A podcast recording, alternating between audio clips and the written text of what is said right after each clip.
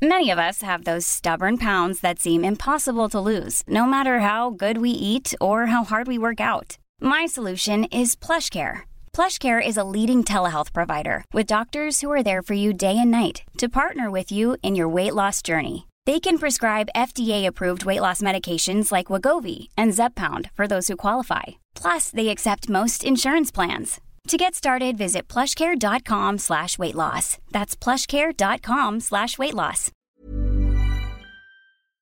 Heraldo Radio. La HCL se comparte, se ve y ahora también se escucha.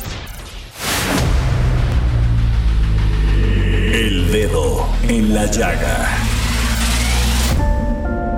Había una vez un mundo que nadie creía. Un país de historias inexplicables. Una nación con personajes asombrosos. Santo Tomás tenía razón. Hay que ver para creer. El México increíble, las verdades que duelen, la voz de los que callan, el dedo en la llaga. Infórmate, diviértete, enójate y vuelve a empezar.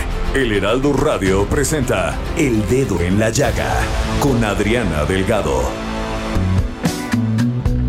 Yo soy esa mujer. Yo soy tu sobredosis.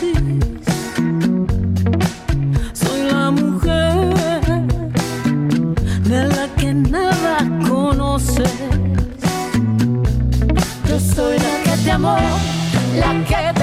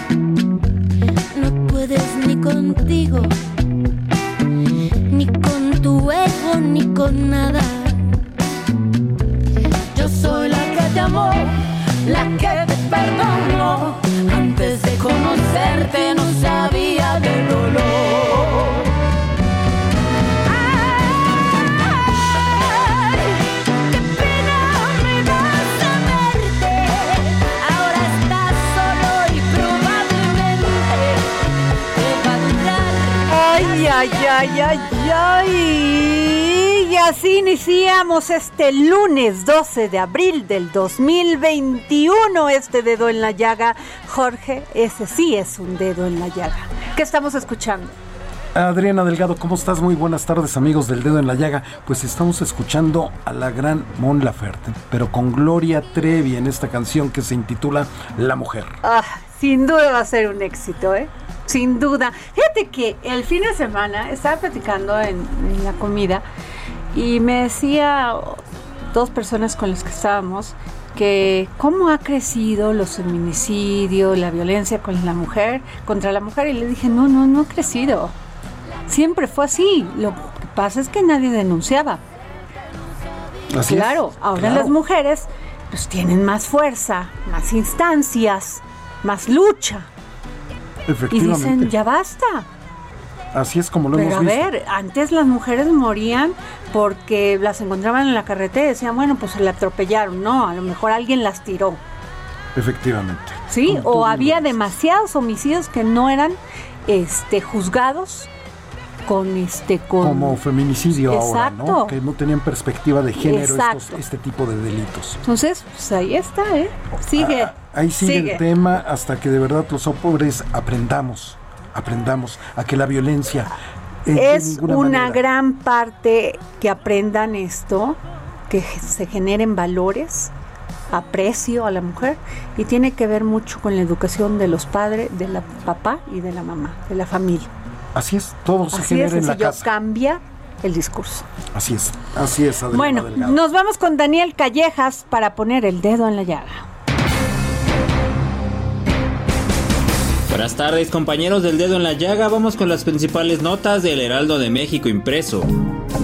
La inmunización de adultos mayores se prolonga a mayo, para junio la de 50 años y más y hasta julio los de 40 años, de acuerdo con el Plan Nacional de la Secretaría de Salud, que también indicó que las fechas podrían volver a cambiar en función de las entregas que realicen las farmacéuticas. Al publicar una nueva versión de la Política Nacional de Vacunación que sustituye a la de enero pasado, la dependencia atribuyó los ajustes del calendario al retraso de Pfizer para entregar vacunas durante febrero pasado. Con el semáforo epidemiológico en verde, son ocho entidades las que ya pueden preparar un posible retorno a las aulas, pues es una de las condiciones que plantea la Secretaría de Educación Pública para un regreso seguro. Campeche y Nayarit son los estados con mayor avance en la materia porque además de estar en semáforo verde al igual que Nuevo León, Coahuila, Veracruz, Tamaulipas, Oaxaca y Chiapas, también cuenta con una parte de la plantilla de docentes vacunada. México llegó a 2.069.821 habitantes que ya tienen completo su esquema de vacunación contra COVID-19, informó Gabriela Nucamendi, directora de Vigilancia Epidemiológica de Enfermedades No Transmisibles. En la conferencia vespertina de la Secretaría de Salud, la funcionaria indicó que ayer se aplicaron 126.095 dosis al corte de las 16 horas y en total se acumulan 11.395.137 vacunas aplicadas desde el inicio de la estrategia. La pandemia de COVID-19 hizo que aumentara el uso de aplicaciones de transporte como Cabify, Uber, Didi, Bit, entre otras, principalmente para ir al trabajo. De acuerdo con el estudio Hábitos de los usuarios de Internet en México 2020, realizado por la Asociación de Internet MX, 56% de las personas que utilizan estas aplicaciones lo hizo para ir a su trabajo. Este porcentaje es 13 puntos porcentuales más que 43% reportado en 2019. Esto es lo más destacado del Heraldo de México impreso. Regresamos al estudio.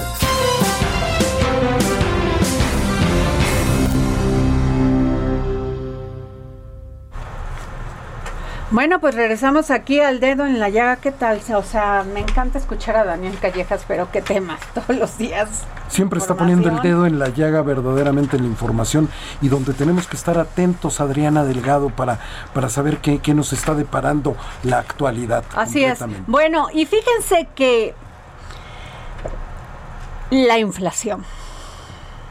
Los precios en México siguen subiendo. Este escenario para las familias mexicanas, Jorge, genera que su poder de compra, su poder adquisitivo se vea disminuido. Y fíjense nada más, ¿eh? Nada más les voy a contar. El huevo ha subido un 22%. Con todo y que salió la Profeco a decir que iba a irse contra los que abusaban, no pasó nada. La tortilla ya subió. La gasolina, bueno, ¿qué te digo? Con todo y que la subsidiamos, ¿eh? Así es. O sea, el tema de la inflación ha llegado a tal grado que fíjense que en el 2018 era de 4.83%. Pues bueno, en marzo México regis- registró un incremento en la inflación de 4.67. O sea, claro, hay pandemia, hay una condición que pues no tenían prevista las el gobierno, sin embargo es una realidad. Y esto pues la realidad se convierte en que cada vez que vamos al súper o vamos al mercado, las cosas suben de precio Pagas más y pagas tienes más menos y tienes menos.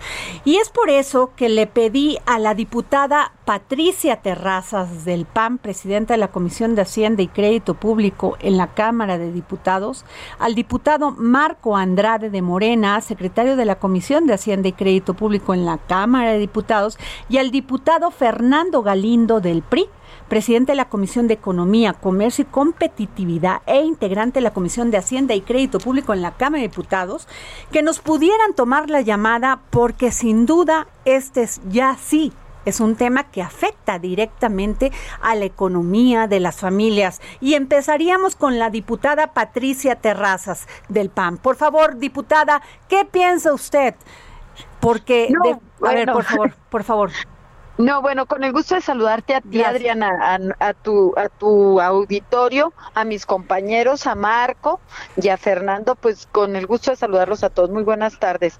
Oye, bueno, pues mira, yo lo que te voy a hablar y nada más para no robarle cancha a mi compañero Fernando Galindo, que es el experto, este, te voy a hablar de algo que es muy importante, la pirámide inflacionaria que es muy, muy grande porque la inflación eh, para este ejercicio fiscal en 2021, los criterios generales eh, fue del 3%, pero el 8 de abril el INEGI informó que durante el mes de marzo el índice nacional de precios al consumidor presentó una inflación del 0.83 en relación al mes de febrero, por lo que el INEGI estima que la inflación general anual se ubicará en el 4.6, o sea, del 3% se va al 4.6%. Ajá. Y el aumento de la inflación está relacionado con los aumentos recientes que han tenido los precios de combustibles, que muy lejos de lo que dijo el presidente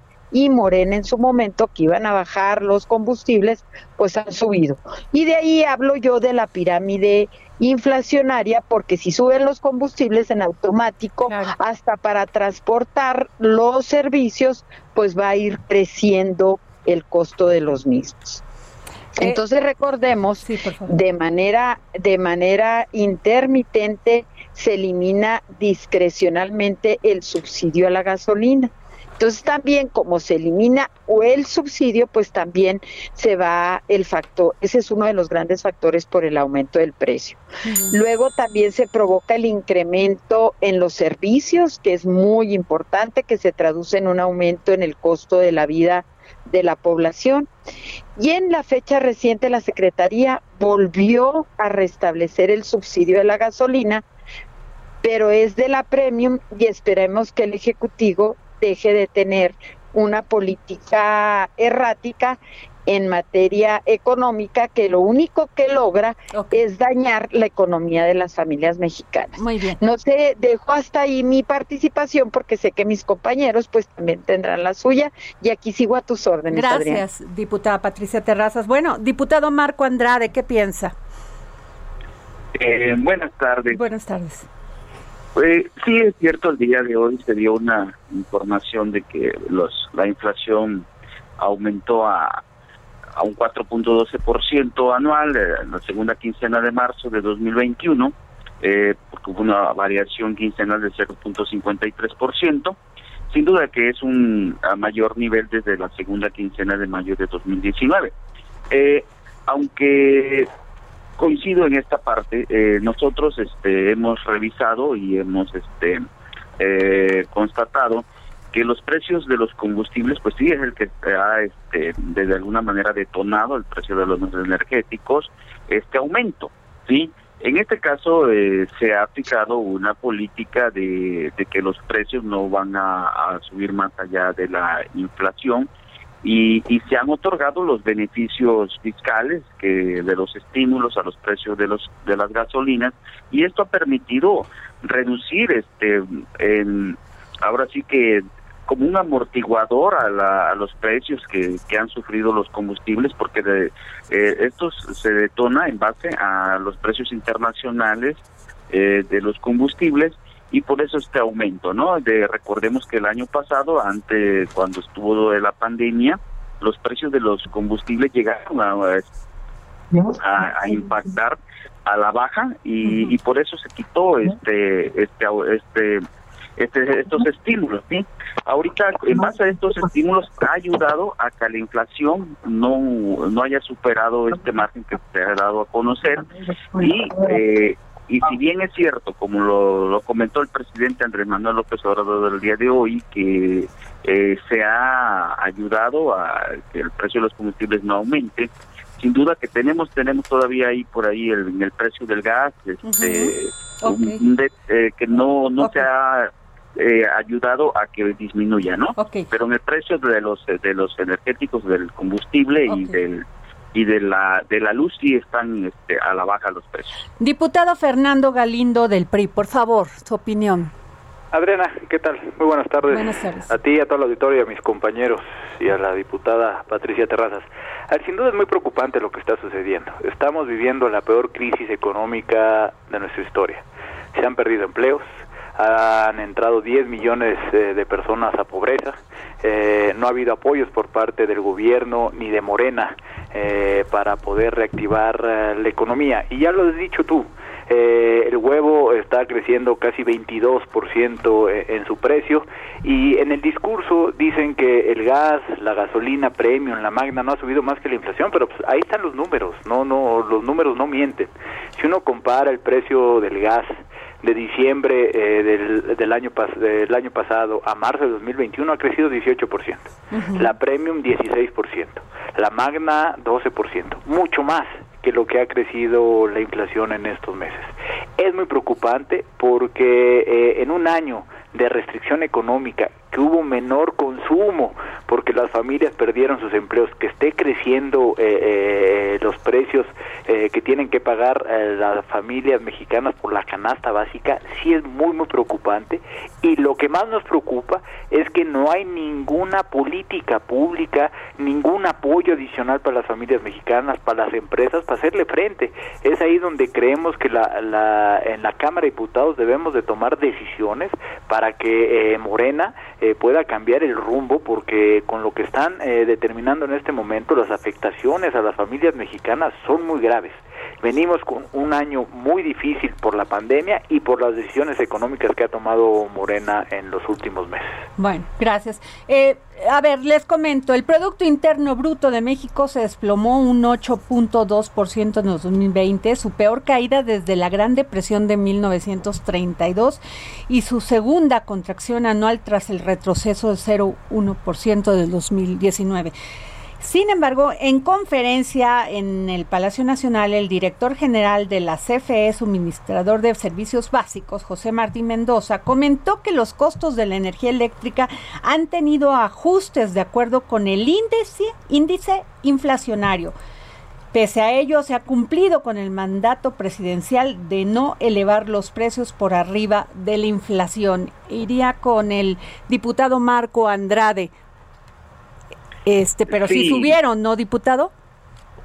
Sí, sí, este, de hecho es- ese compromiso se ha mantenido desde que se inició el, el gobierno. Déjame nada más darte un dato. Mira, este, en relación a lo que te comentaba de los estímulos a las gasolinas, eh, esto ha ayudado a que no se haya elevado más allá de cuando inició el gobierno. Iniciamos este, con un 4.72% al inicio de la administración y ahorita estamos, es cierto, en 4.12%.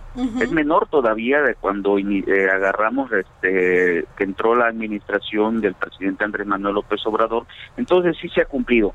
Y, eh, y en lo concerniente a, a la política económica consideramos que vamos muy bien. Hay finanzas públicas sanas. No este, se realizó ningún tipo de, de, de endeudamiento mm, más allá de la inflación, de los aumentos que han habido en esa parte, pero no se pidió prestado. Y si bien es cierto, nosotros eh, eh, revisamos que el año pasado eh, habían voces que pedían que pidieran, pidieran aumento, que pidiera, se pidiera deuda. Eh, nosotros este, revisamos que sí, que era conveniente no pedir deuda y por eso estamos ahorita en posibilidades de eh, realizar de que estos ajustes que están impactando a la economía podamos de alguna manera irlos sorteando y ir revisando la forma en cómo vamos a, a enfrentarlos. Es cierto, está presionando la inflación, pero nosotros con estas políticas que tenemos de, de que no, no hubo este aumento a la deuda, eh, se está ayudando a que los precios no estén impactando más allá de lo que se tiene pensado.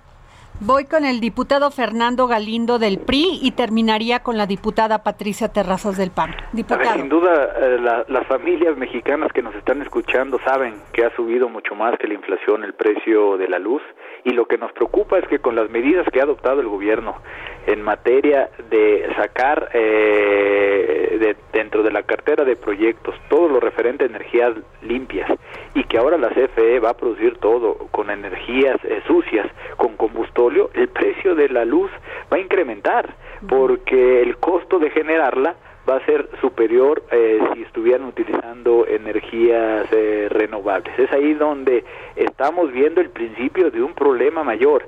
Y aquí lo más preocupante es que dicen, no nos hemos endeudado y, y, y por eso no hemos podido apoyar pero la deuda está creciendo de manera significativa. Si uno compara la deuda del gobierno federal en diciembre del 18 y lo compara con la del febrero a 2021, que es la última información pública, ha crecido 1.8 billones de pesos. El gobierno se ha endeudado desde que inició su administración 1.8 billones sin tener un programa de estímulos para las familias mexicanas, sin tener un programa de apoyo para las empresas, sin tener un programa para reactivar el empleo. 10 millones de personas han entrado en pobreza eh, eh, desde que inició Morena eh, su gobierno.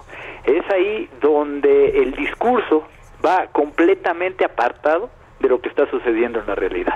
Diputada, gracias. Diputada Patricia Terrazas del PAN, presidenta de la Comisión de Hacienda y Crédito Público en la Cámara de Diputados. Bueno, mira, las decisiones no por pedir prestado son buenas decisiones, porque coincido perfectamente con el diputado Galindo, porque la deuda ha crecido y hemos alejado también la inversión tanto doméstica como internacional, porque no le estamos dando certidumbre jurídica a los inversionistas en este país.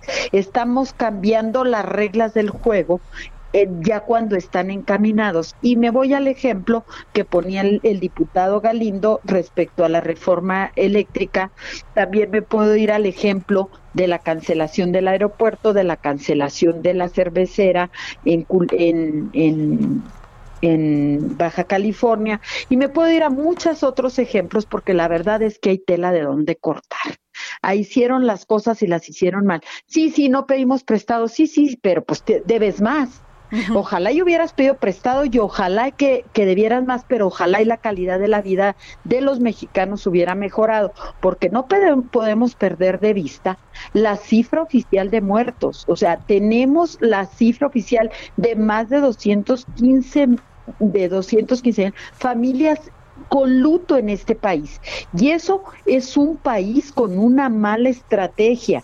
Y en tema económico, no podemos perder de vista que le quitaron 33 mil millones a al, al Fondo de Enfermedades Catastróficas y no lo hemos visto reflejado en la mejora de calidad de la salud de los mexicanos. Tenemos gente muriendo en los hospitales, no hay medicinas para los niños con cáncer, pero lo más gravoso, no hay vacunas y deja tú la vacuna vacuna del COVID. Esa ya debería estar en México y debería estar aplicada la segunda dosis, pero para toda la población, no para cualquier grupo de personas vulnerables. Debería estar para todos para que la, la economía se incentivara. Entonces, hay muchísimas cosas que dicen estamos bien, vamos bien. No, señores les digo aquí y de frente, estamos muy mal y vamos muy mal y eso es muy preocupante. La inflación no se da por, por imaginación, se da por malas malas decisiones. Y no nada más es la enfermedad. La enfermedad ya tenemos un año y no sabemos en educación qué va a pasar con la educación.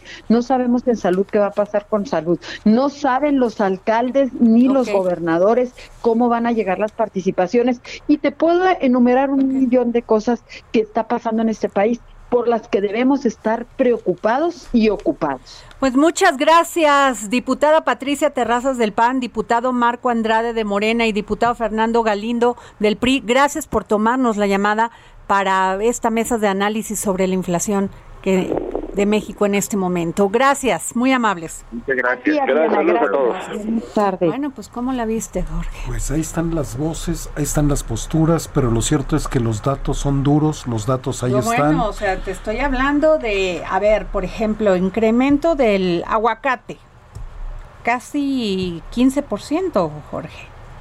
Sí. Del kilo del pollo, 24%, alcanzando hasta los 46, 56 pesos. No, El tomate verde, 22%, o sea, de la canasta básica. o sea, te estoy es. hablando de productos también de la canasta. Ya, olvídate del transporte aéreo, eso ya No, es de eso- ve- 22%, ¿no? El limón, 25%. O sea, sí son datos terribles, Jorge. Sí pegan directamente. No, porque además, pues, o sea, los empresarios en crisis, pues no pueden aumentar, aunque acaban de llegar a un acuerdo, bueno, de ese es otro tema de la contratación, pero pues no pueden estar aumentando sueldos tampoco si están pasando por crisis. Así es. El presidente baja todavía los sueldos en, en de la burocracia. Sí. de los empleados del gobierno federal. O sea, ¿qué vamos a hacer? Y no se ve la luz al final. Y no se ha reactivado la economía. No se ve, no se ve, Adriana. Bueno, ahí está. Nos vamos a un corte y regresamos aquí para seguir poniendo el dedo en la llaga.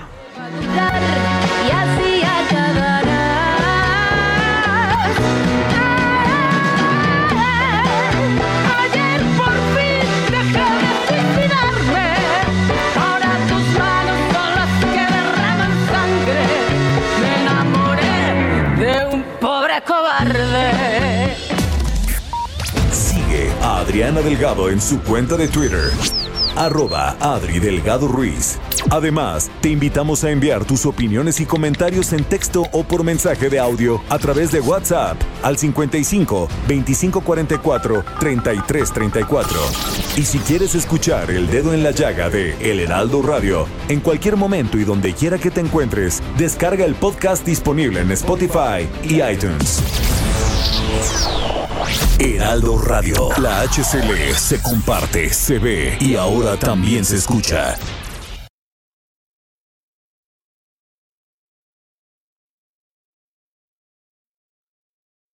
Heraldo Radio, la HCL se comparte, se ve y ahora también se escucha. Sigue a Adriana Delgado en su cuenta de Twitter en arroba Adri Delgado Ruiz. Y envíanos tus comentarios vía WhatsApp al 55 25 44 33 34 o 55 25 02 21 04.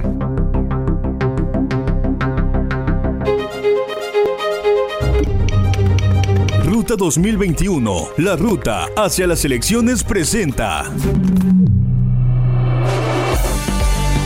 Y en el dedo en la llaga seguimos con la cobertura de Ruta 2021 y en el Heraldo de México impreso, estas son las notas que hablan de sus protagonistas.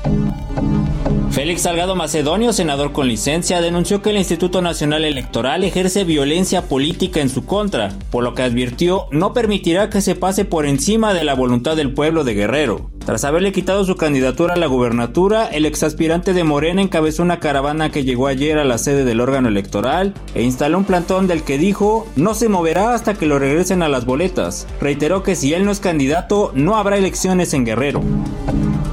Los 11 candidatos a diputados migrantes se encuentran limitados en materia de promoción del voto ante la falta de normatividad adecuada. Estos aspirantes buscan atraer el voto de capitalinos que residen en el extranjero, no obstante, tienen prohibido realizar campañas electorales en el extranjero y por lo tanto deben limitarse a la Ciudad de México. El Instituto Electoral de la Ciudad de México determinó un tope de campaña de 646.036 pesos que podrán gastar los aspirantes, principalmente en redes sociales. El sector empresarial del Estado de México buscará acercamientos con los candidatos de todas las plataformas políticas que participarán en los comicios del próximo 6 de junio. Los empresarios destacaron que es fundamental que su voz sea escuchada para la definición de las próximas políticas públicas para reactivar la economía. Diferentes cámaras quieren que los candidatos a las presidencias municipales, a diputaciones locales y federales, así como a regidores y síndicos, firmen cartas compromiso relacionadas con seguridad, desregulación económica, atracción de la inversión y respeto al Estado de Derecho. Bueno, perdón, y ya nos vamos con Misael Zavala. Zavala, que está en las instalaciones del INE y creo que ya subió de tono la protesta de Félix Salgado Macedonio. Misael, ¿cómo estás? Efectivamente, como bien lo comentas, el senador con licencia de Morena, Félix Salgado Macedonio, pues ya subió de tono un tanto amenazante el discurso contra los siete consejeros del Instituto Nacional Electoral que cancelaron su candidatura al gobierno de Guerrero.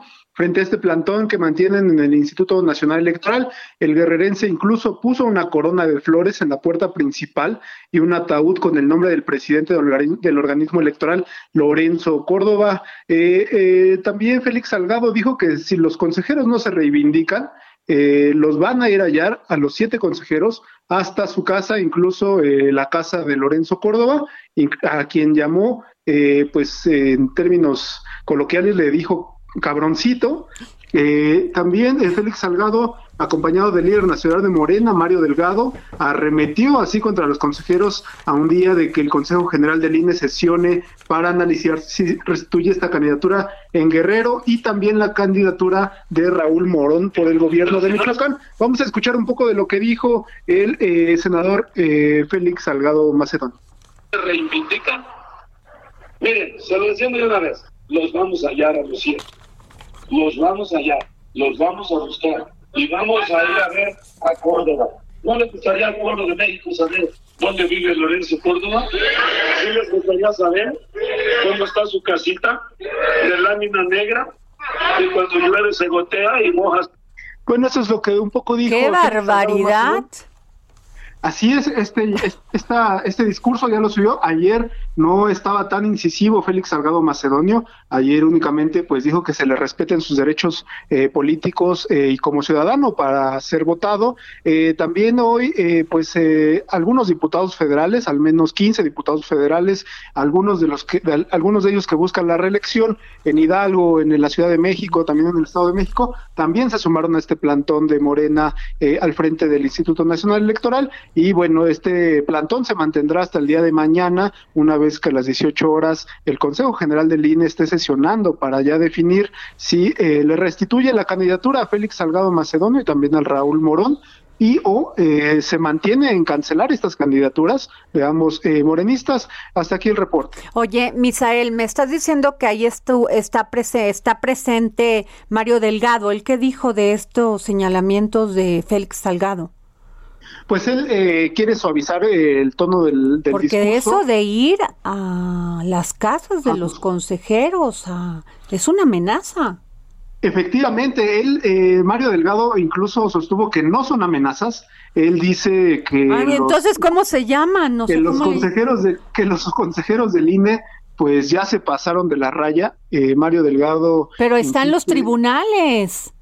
Sí, efectivamente, efectivamente, eh, pues eh, él quiere justificar esta, digamos, esta subida de tono de por parte de Félix Salgado con, eh, pues que los eh, consejeros electorales eh, tienen algo contra contra Morena directamente, ¡Qué contra la cuarta transformación y eh, justifica pues también estas declaraciones, incluso como yo te comentaba, pusieron una corona de flores ahí en frente de la puerta del Instituto Nacional Electoral, también eh, pusieron un ataúd eh, hecho de cartón con el nombre de Lorenzo Córdoba. Estas, eh, pues, estas declaraciones pues ya han subido de tono en los últimos minutos y pues esperamos eh, por la noche también anunció el dirigente nacional de Morena que se va a reforzar este plantón y también pues habrá prácticamente un bailongo ahí en las O sea, instalaciones. el tema es Nacional de Electoral. que eh, no presentó sus gastos de pre-campaña, ok.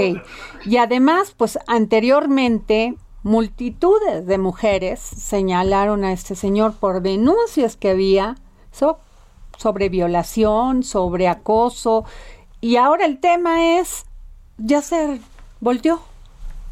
Jorge. Hasta comisión de delito pudiera ser, porque tú no puedes llamar al México Bronco, incitarlo a la violencia y después menos que fue tu fuente, casa. fuente ovejuna, ¿no? Entiendo, bueno, lo del INE, bueno, ahí está la institución, Pero pero, muy irresponsable unas y que- declaraciones y así. que me sorprende de Mario Delgado. Me sorprende, Misael. ¿Y el INE qué ha dicho, este Misael? Hasta ese momento no hay pronunciamiento de- del Instituto Nacional Electoral.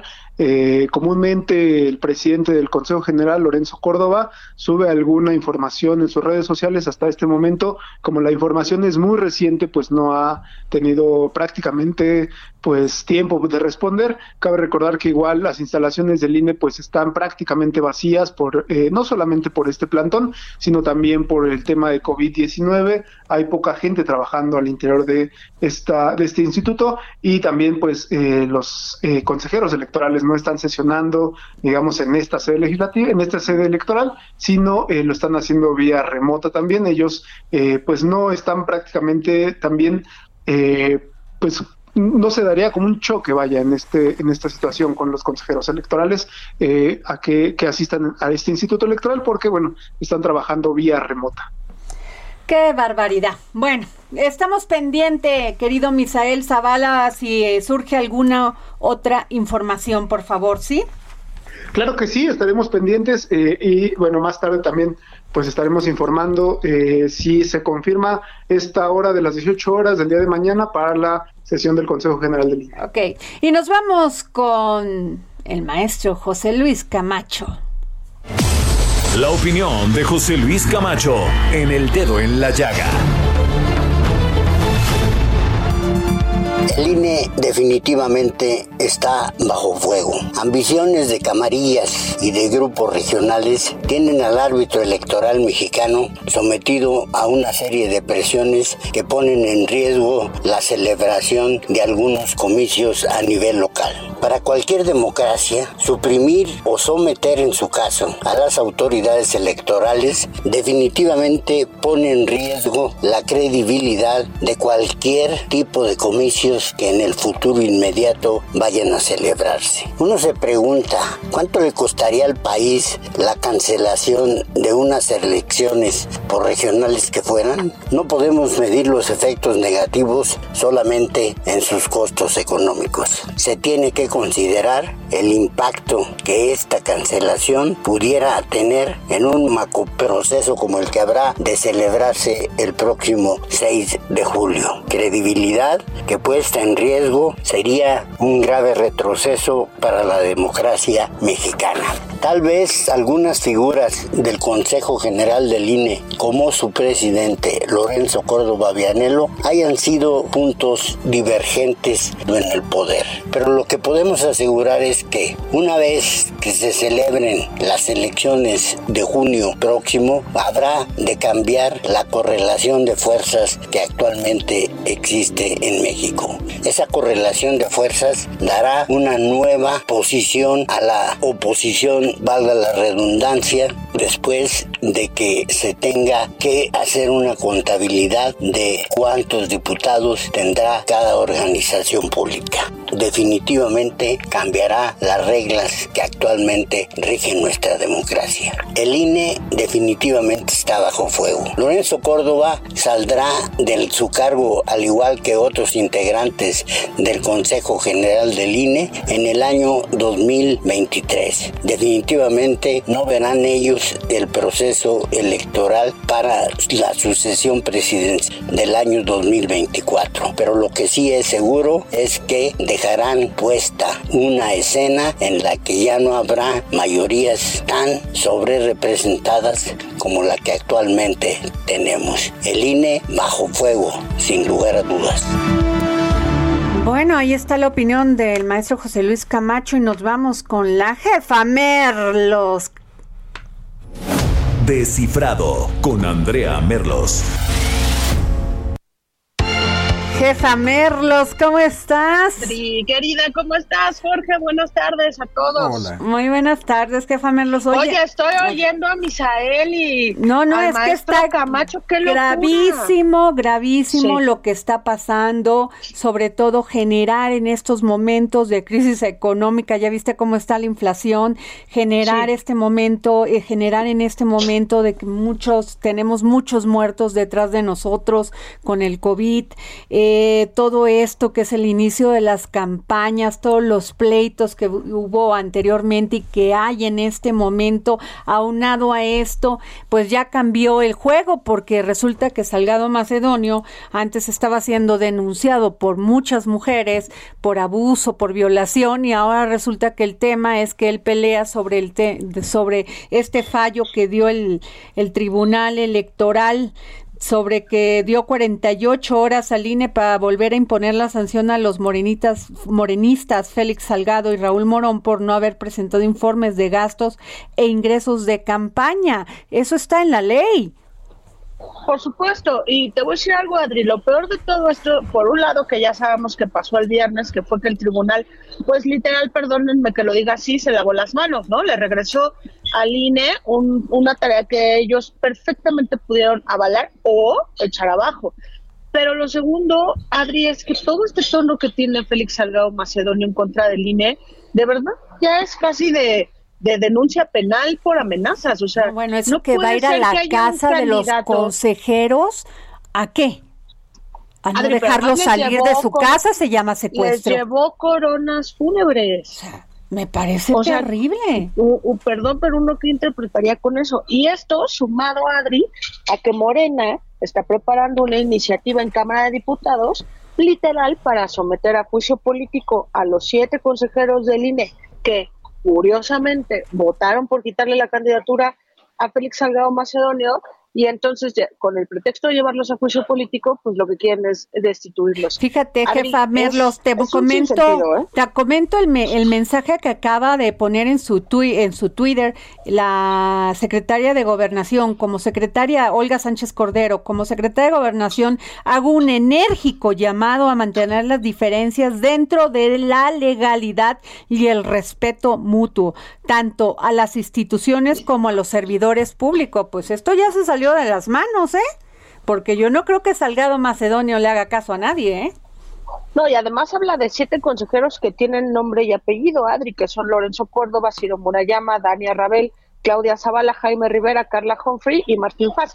O sea, la verdad es que por donde lo veas, Adriana, es un, es un tema violatorio que se suma a lo que ya estás hablando, que se suma al tema de las mujeres, que se suma al tema de que no comprobó gastos, al tema de que le quiere ver la cara a todo el mundo diciendo que no fue precandidato cuando el tribunal ya determinó que sí fueron precandidatos todos, Adriana. Entonces, de repente es como esta afrenta, ¿sabes? Muy empoderada, porque además parece que no le teme absolutamente a nada. Y qué bueno que la Secretaría de Gobernación sí levante la voz y diga, oye, esto está mal, porque en qué situación estás dejando al INE, que electoralmente Claro. siempre lo desgastas y siempre lo, lo, lo, resquebrajas, y ahora además lo estás amenazando básicamente de muerte, les estás Claro. diciendo que les vas a quitar el cargo y que les vas a llevar coronas fúnebres y féretros a sus casas. Qué, te- qué terrible, porque fíjate nada más, hemos hecho muchas críticas al INE, que la verdad se las ganaron con trabajo, pero lo que sí no entiendo, o sea, se va a ir a, va a ir a su casa de Lorenzo Córdoba y no lo va a sal- no lo va a dejar salir de su casa o cómo, porque eso se llama secuestro aquí en China. Por supuesto, y además, ¿no? Este, lo que está diciendo es, ah, pues que gana tanto y que seguramente vive en una casa en donde irónicamente Válgame, dice que ¿y eso qué va, a ¿Qué va a de- provocar? ¿Que, que vayan y qué? ¿Le quiten sus cosas? O sea, es que es muy grave el- ese discurso. El discurso del divisionismo siempre genera caos, jefa Merlos. No, y además tú lo comentaste hace rato, que, que te parecía curioso de parte de Mario Delgado, porque Mario lo que acaba de decir Es un también hombre hace una hora serio, más es o un menos, hombre claro. serio. Mario es Pero un Mario hombre... insiste en que no... Perdón. Sí, perdón. No, dime, Pues dime. Mario insiste en que no hay un plan B, ¿eh? Él sostiene que Félix Salgado es el plan A y único de Morena al Estado. Pero este, además Adri. él Entonces, sabe que hay denuncias contra el señor.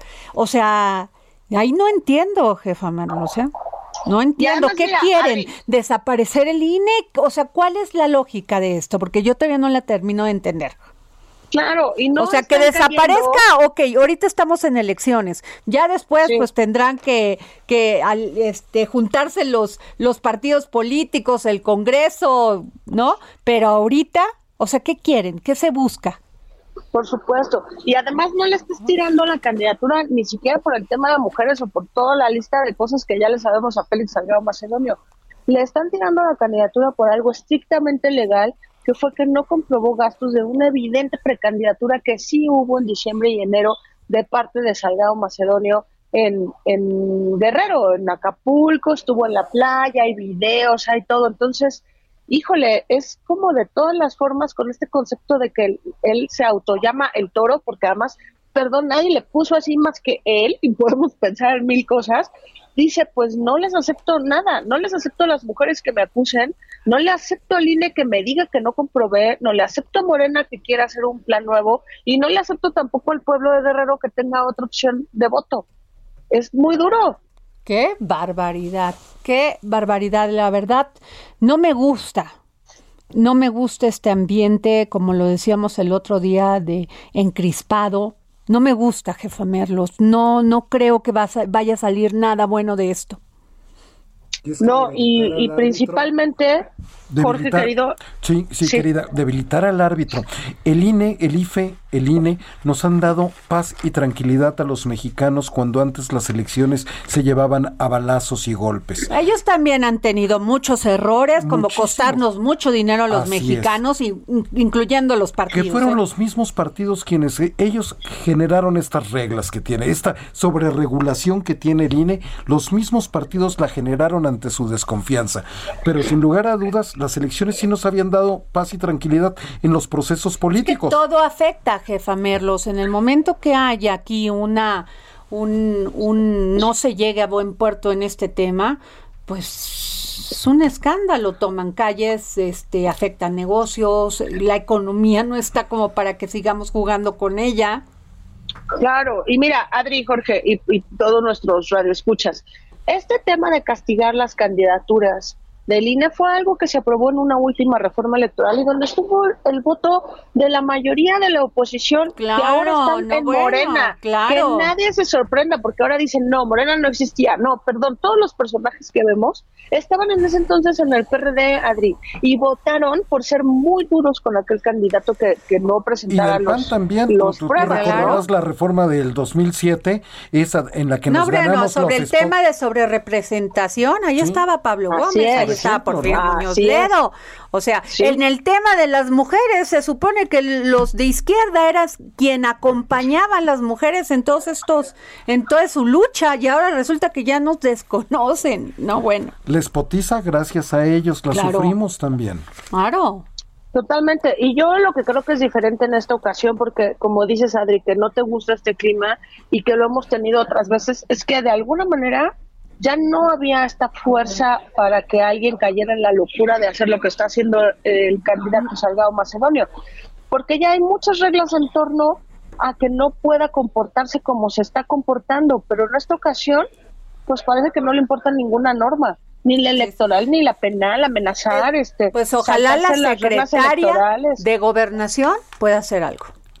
Ojalá y actúen, porque además lo que hay que hacer con, con Salgado Macedonio es mostrar, o que Morena muestre realmente, insisto, como lo dices tú, lo dices bien, si es una política de, Morena como partido, en el poder además, como un partido creciente, como un partido poderoso, avalar un discurso tan de odio y tan del México Bronco, como dice Jorge, de parte de uno de sus candidatos. No, y además, ¿sabes qué es lo terrible, jefa Merlos? Que, que también ahí la oposición tiene mucha culpa por su poca, por su, dis- o sea, por su poca, por su poco debate hacia la Sí, sí. sociedad. La, Son- la verdad, los omisos. ciudadanos no sabemos y ciudadanas no sabemos cuáles son sus propuestas, cuál es la diferencia de votar uno entre ho- hoy u otro. Eh, estamos viendo una crisis económica terrible que también también es resultado de gobiernos anteriores, de haberlo hecho mal. Pero lo que ya habíamos salvado es que electoralmente ya íbamos así, o sea, el presidente Andrés Manuel López Obrador llegó a la presidencia de la República pues precisamente por esa educación que creo los ciudadanos y ciudadanas estamos teniendo y avanzando en ella y no hubo problema, todo el mundo aceptó. Además que era irreproch- irreprochable su triunfo, ¿no? Era a- a- eh, Sí, pero la institución le dio su, su viabilidad. además, Claro, su es que de veras, o sea, Jorge, uno puede ser Salgado Macedonio aquí, pero donde se empieza a contaminar otra vez este, de- esta eh, manera de exponer y de querer a fuerza arrebatar sus derechos, se nos incendia el país. ¿eh? ¿Y cómo queremos que cumplan las reglas los otros jugadores? Si Exacto. yo incumplo las reglas, pues el PAN, el PRI, Creo el que ese discurso, jefa Merlos, es muy peligroso, mucho, muy y mira, peligroso. pues estamos a dos, porque mañana está citado para las seis de la tarde la sesión en la que tocarían el tema de Salgado Macedonio en el INE. Y Adri necesita dos votos, necesita la reconversión de dos consejeros, ¿no?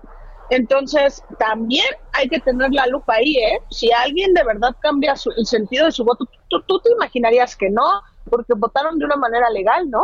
Claro. Y si alguien reconvierte dos votos, pues también tendremos que contar esa historia, Adri. Eso es muy importante porque todos estos nuevos partidos que nos cuestan más de 150 millones, los que acaban de entrar, no voy a decir siglas ni nada para que no se sientan ofendidos, que nos Ajá. cuestan tanto dinero, por lo menos tengan representantes en las casillas para que no se digan engañados. No Porque si nomás les damos que- el dinero y como ya escuchamos a uno que si se iba a quedar, que si no se iba a quedar con el dinero, este, y dejan sus casillas sin representante y luego acusan que fue fraude. Sí, es ya muy fácil, ¿no? O los o los llevan, pero después retiran a sus a sus representantes de Híjole, casillas. es y que otra a cosa, veces creo, jefa Merlo, que crecemos en la democracia y a veces creo que estamos retrocediendo. Sí, y mira, el COVID no nos va a ayudar en nada, Adri. Por lo menos eh, las, las buenas las buenas estadísticas dicen que más o menos entre el 30 y el 40% estaría saliendo a votar. Las malas dicen que no vamos a pasar del 20% de gente votando. Qué terrible. Porque a nadie, a nadie le dan ganas de salir a Oye, votar con y esto. Adri. esto aunado, y ya, van, ya nos tenemos que ir, jefa Merlos, a la delincuencia, a la violencia. ¿Cuántos candidatos de diversos partidos han muerto en estos momentos? Sí, muy difícil situación, Adri. La verdad es que está complicado. Ojalá pues esto cambie y no, no sea el escenario, ojalá no sea un escenario catastrófico.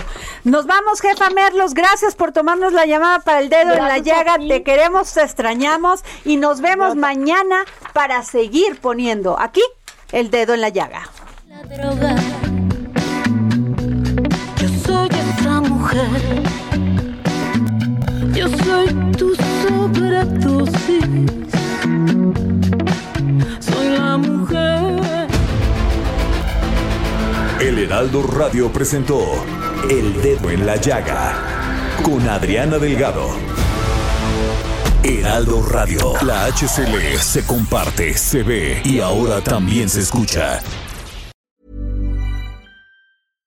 Imagine the softest sheets you've ever felt. Now imagine them getting even softer over time. That's what you'll feel with Bowl and Branch's organic cotton sheets. In a recent customer survey, 96% replied that Bowl and Branch sheets get softer with every wash. Start getting your best night's sleep in these sheets that get softer and softer for years to come. Try their sheets with a 30-night guarantee. Plus, get 15% off your first order at bowlandbranch.com. Code BUTTERY. Exclusions apply. See site for details.